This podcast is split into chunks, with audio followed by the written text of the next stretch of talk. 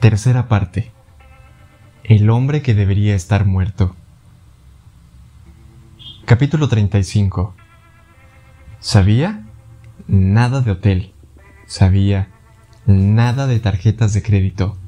Sabía nada de móviles. Sabía tengo que ganar tiempo. Sabía no puedo ser yo mismo. No puedo ser otra persona. Sabía no puedo esconderme más, pero tampoco pueden encontrarme. Camuflaje. Al repasar todas las formas en que podía ser rastreado y reconocido, los posibles peligros casi lo abrumaron. Supo que estaba atribuyendo capacidades sobrehumanas al señor R, a Virgil y a Merlín, pero se le escapaba por completo dónde podía trazar una línea y decir, esto es imposible.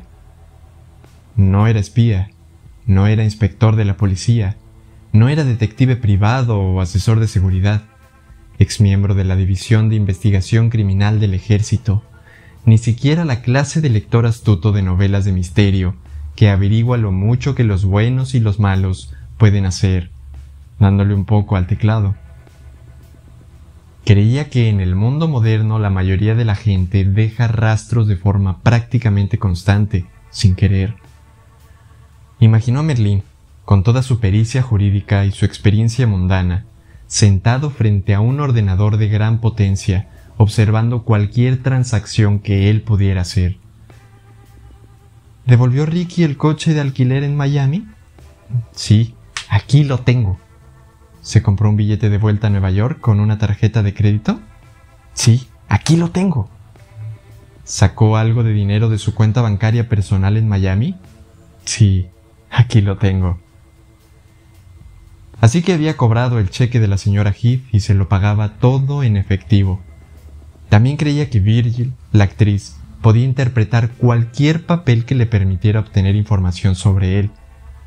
Hola, soy médica. Hola, soy profesora. Hola, soy secretaria. Hola, soy una asesina. Dígame, ¿no sabrá por casualidad dónde está el señor Starks? Y finalmente, sabía que el señor R era muy hábil averiguando no solo cómo matar, sino dónde. Lo habían entrenado bien. Era consciente de que cualquier cosa podía ser una trampa. No podía ser previsiblemente errático, ni tampoco erráticamente previsible. Detrás de él, en algún sitio, no sabía si cerca, más cerca o lejos, estaba el señor R. Reflexionó sobre el asesino y trató de sofocar al mismo tiempo su intensa paranoia. El señor R era preciso e impulsivo a la vez. Confiaba en lo que hacía solo cuando había manipulado cada aspecto de la muerte violenta para obtener una fórmula de la que solo él conocía la solución. Pensó que podía colarse en la extensa biblioteca del Instituto Psicoanalítico de Nueva York y encontrar artículos, ensayos, estudios de casos y libros dedicados a comprender a los sociópatas y a los asesinos en serie, cómo se creaban, cómo actuaban, cómo justificaban emocionalmente sus actos. El problema era que toda aquella información solo le proporcionaría un conocimiento académico del hombre que le seguía el rastro. De pie, en una esquina de la calle, soltó una sonora carcajada. Conocimiento. ¡Qué gilipollez de palabra! soltó entre dientes. Puedo conocerlo todo y a la vez no conocer nada. No había nada escrito en ninguna página, guardado en ninguna biblioteca que le dijera qué debía hacer en aquel instante. Pensó que hacía cinco años había tenido muchísima fortuna. Dudaba en poder confiar en volver a tener esa misma suerte, así que se dijo a sí mismo encuentra otra clase de fortuna. Mientras los pensamientos se le arremolinaban en la cabeza, se le ocurrió tengo que pasar de presa a cazador, de psicoanalista a psicópata. Tengo que estar escondido, pero debo acercarme, hasta tenerlos al alcance de la mano. Tengo que llenarlos de tanta incertidumbre como ellos a mí. Era la única forma de equilibrar la balanza que alcanzaba a ver había funcionado antes. Hacía cinco años Había confiado en el impulso y la rabia para atraer al asesino hacia una confrontación que encajaba en esa descripción. Ahora, de nuevo, sabía que su única esperanza era atacar la única área vulnerable del asesino, el único resquicio de amor del psicópata. Hola, Virgil. ¿Cómo estás, Merlin? Esta vez voy por vosotros, de verdad. Nada de amenazas vanas. Encuéntralos antes de que su hermano te encuentre a ti. Empieza a acosar a los acosadores y sé convincente. Haz que te teman. El temor es lo que iguala las fuerzas. En el psicoanálisis, eres una pizarra en blanco para que el paciente pueda transferirte sus sentimientos. Eso no funcionará ahora. Esto es lo contrario. Piensa como la actriz. Piensa como el elegante abogado de Wall Street. Piensa como un asesino. Ellos crearon el falso Jack. Haz que crean que tú eres el verdadero Jack. Estaba susurrando a nadie en particular, pero el mero sonido de su propia voz le daba energía. Se volvió y echó un vistazo a la octava avenida de Manhattan, contemplando cómo la luz del sol se deslizaba entre los edificios. Pasó junto a una pareja gótica con sus piercings, su ropa de cuero negra hecha jirones, su pelo lleno de reflejos púrpuras y sus tatuajes. Le recordaron a la chica de la copistería de Dothan, en Alabama, y la canción de la que hablaron. Le vino otro verso de ella a la cabeza. There's a killer on the road. Y al pensar en ese asesino de la carretera, inspiró bruscamente y alzó la mirada hacia la luz que iba desapareciendo esa tarde entre los edificios. No me digas, murmuró para sí mismo a fin de alejar dudas pasadas. Delante de él había un atasco formado por el constante reguero de coches, peatones, camiones y taxis que se desplazaban de un lado a otro conformando el ballet urbano de comercio en la ciudad. Estaba en la parte alta del West Village, un par de policías de uniforme iban en dirección contraria a la suya. Uno de ellos hablaba por un walkie-talkie que llevaba en la mano, mientras que el otro bebía café de una taza. Parecían despreocupados. El del walkie-talkie hasta se rió. Ricky se preguntó cómo cambiaría su actitud si supieran que el hombre con el que se cruzaban tenía una pistola en bolsa y el asesinato en la cabeza. Miró cómo doblaban la esquina y se metían en un coche patrulla aparcado. Agachó la cabeza. Pensó en que la Manhattan que había conocido en el pasado ya no era suya, y se unió a los transeúntes. Su primera parada esa tarde sería el comienzo. El teatro Repertory de la calle 13 tenía un toldo rojo que cubría la acera y un par de vitrinas de cristal en las que se anunciaban los próximos espectáculos. En la puerta había una taquilla. Se dirigió hacia ella, pero estaba vacía. Empujó las puertas de entrada y descubrió que no estaban cerradas con llave. Así que entró y esperó un momento a que sus ojos se adaptaran a la oscuridad. Oyó a gente hablando en el interior del teatro y siguió el sonido. Imaginando que podía encontrarse cara a cara con Virgil en cualquier momento, Ricky se adentró en el local. Sabía que tenía que empezar por alguna parte, y el teatro era un sitio tan bueno como cualquier otro. Al entrar en el mal iluminado vestíbulo, oyó unos pasos que se acercaban rápidamente hacia él y unas voces en animada conversación. Le llegaron frases como Tercer acto. Registro de emociones. Y los focos tendrían que bajar un poco más.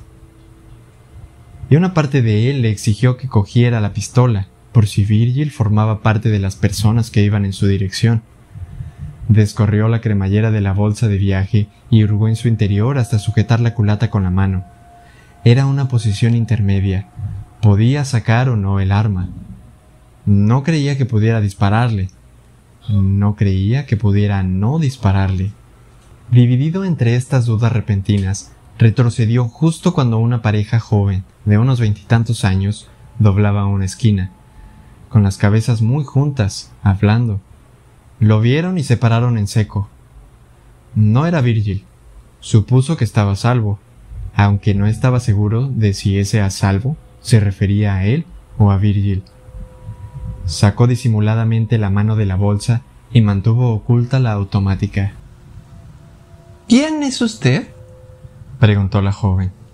Llevaba un gorro de punto multicolor que era incapaz de controlar una melena morena de rizos indomables. Todavía no hemos abierto, dijo energéticamente el joven. Tendrá que esperar afuera. Era sumamente delgado, alto como un jugador de baloncesto, y llevaba una barba descuidada. No he venido a ver la función, explicó Ricky. Estoy buscando a alguien. ¿A quién? No respondió a esta pregunta. Hace poco representaron una versión de La muerte y la doncella. Muy convincente. Estoy intentando encontrar a la actriz protagonista. Es una vieja amiga. El hombre negó con la cabeza. No hemos puesto en escena esa obra. No. Hace poco, aquí mismo, empezó a decir Ricky. No. Lo siento, insistió Ricky. Estoy muy seguro. No.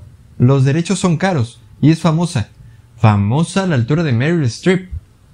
Se representaría en Broadway o en el Love Broadway. Nosotros somos el Love of Broadway, más o menos. Lo dijo como si cualquiera que cruzara esas puertas supiera algo sobre el teatro de Nueva York y no fuera un completo idiota, que tuviese que conocer todas las distinciones que existían en las producciones teatrales de la ciudad. Lo siento, repitió Ricky. Estaba seguro de que había sido aquí. El apellido de la actriz es Tyson y recordó las letras rojas en el CD antes de que la imagen se fundiera en el ensayo. Dos actores en el escenario. Virgil, que no recordaba una frase, una voz. ¡Mata a tu hermano! La introducción había sido muy específica. El Teatro Repertory de la calle 13, 16 de septiembre. Otra mentira. Bueno, dijo el joven con frialdad. Hace más de dos años que soy director de escena aquí y jamás he visto representarse esa obra concreta. Creo que me habría dado cuenta si un puñado de actores se hubiera puesto a recitar frases en el escenario. Señaló la puerta con la cabeza, como si el gesto de por favor lárguese acompañara de modo natural su sarcasmo. Lo siento, hombre, prosiguió. No tendría que estar aquí. La puerta debería haber estado cerrada con llave. Tengo que pedirle que se marche de inmediato. Ricky estaba muy decepcionado. Sintió una repentina oleada de rabia contra sí mismo por haberse creído lo que había visto en el CD. Pero la joven con el cabello rebelde pareció ponerse pensativa de golpe. Levantó la mano como para detener al joven, que estaba empezando a acompañar a Ricky hacia la puerta. Espera, dijo. Los dos se volvieron hacia ella. Aquí no, continuó. Pero vi una versión de esa obra. La muerte y la doncella, ¿verdad? La del violador y torturador, al que la mujer quiere matar mientras el marido intenta convencerla de que no lo haga. Fue en otro teatro. Hará como mínimo un año. No recuerdo exactamente cuándo o quién la interpretaba, pero estaba bien para lo que era. De poca duración, dos noches nada más, con lo que no hay que pagar derechos y nadie cobra por actuar. Era más bien una función de presentación, ya sabe, para que a los actores pueda verlos alguien que está haciendo el casting de una obra más importante y mejor. O simplemente para poder incluir ese papel en el currículum, para rellenarlo. Muchos actores lo hacen mientras intentan que alguien del departamento de casting de ley y orden llame a su gente. Sonrió antes de añadir con sinceridad. Yo también lo hago.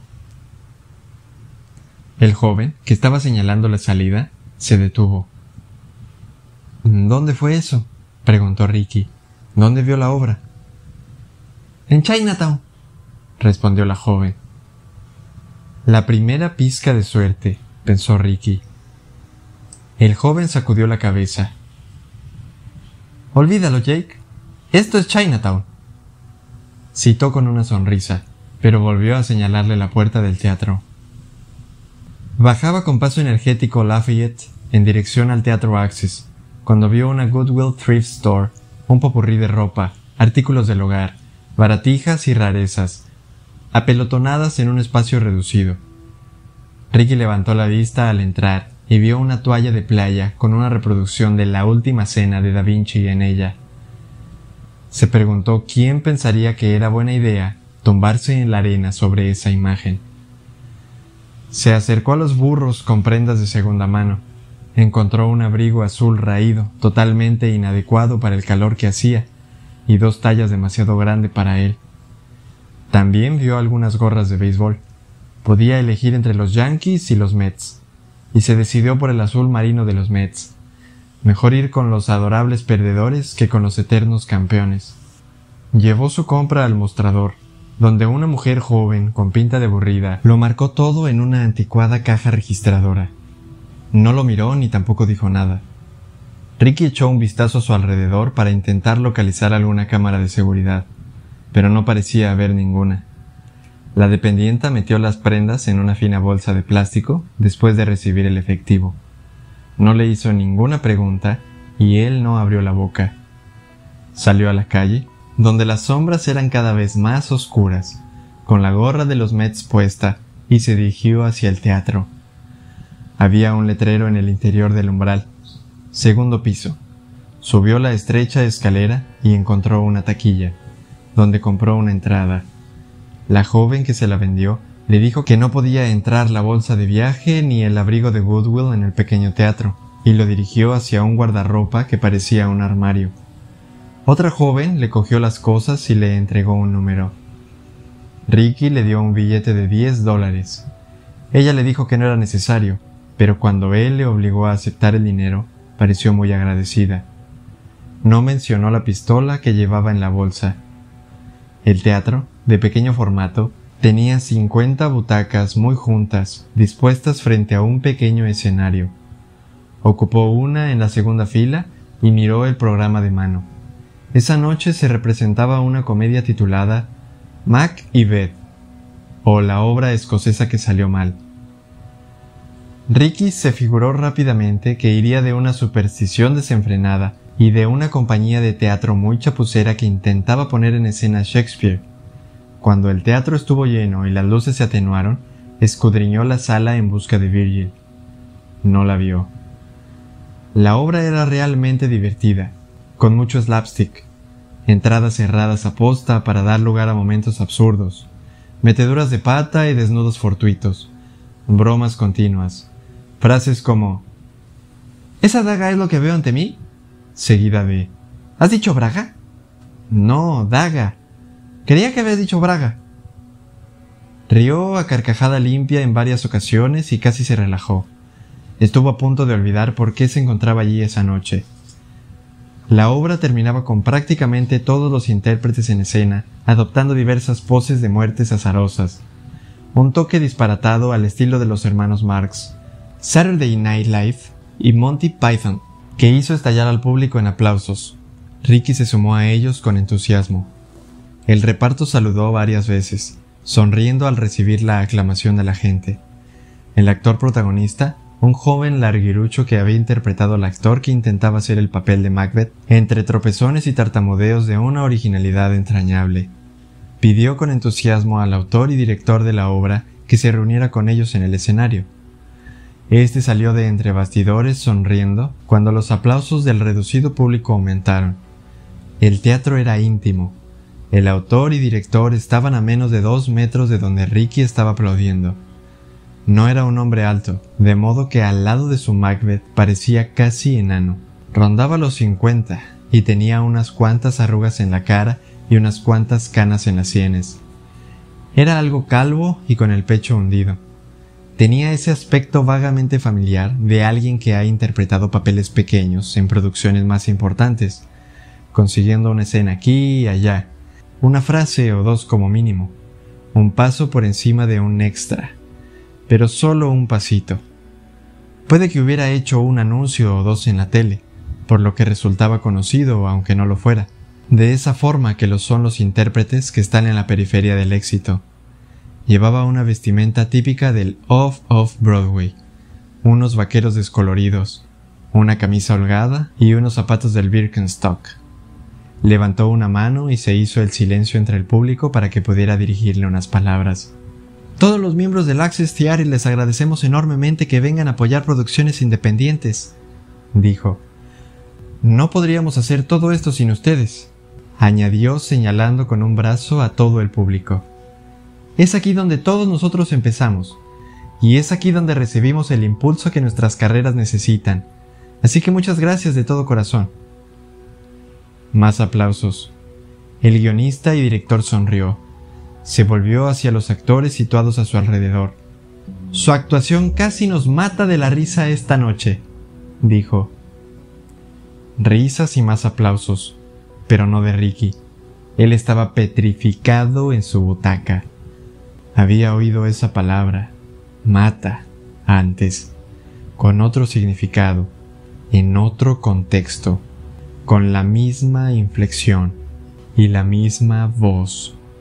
Recordó que el profesor moribundo le había dicho antes de apretar en vano el gatillo en Alabama, No hay ningún Jack. Estaba equivocado. Sí lo hay, pensó Ricky. Imaginó una conversación entre Virgil y el señor R. ¿Dónde encontramos un Jack? Mm, yo sé dónde un Jack que interprete el papel de una forma realmente profesional. Engañe a Ricky, mantenga la boca cerrada y no haga demasiadas preguntas. Yo sé dónde. Ricky no apartó los ojos del escenario. La segunda pizca de suerte, se dijo a sí mismo. Siguió aplaudiendo mientras los actores y el autor y director saludaban una última vez. Desaparecían entre bastidores y las luces de la sala se encendían por fin y pensó, mala suerte, colega. Ahora eres tú quien se ha interpuesto entre el cazador y su presa.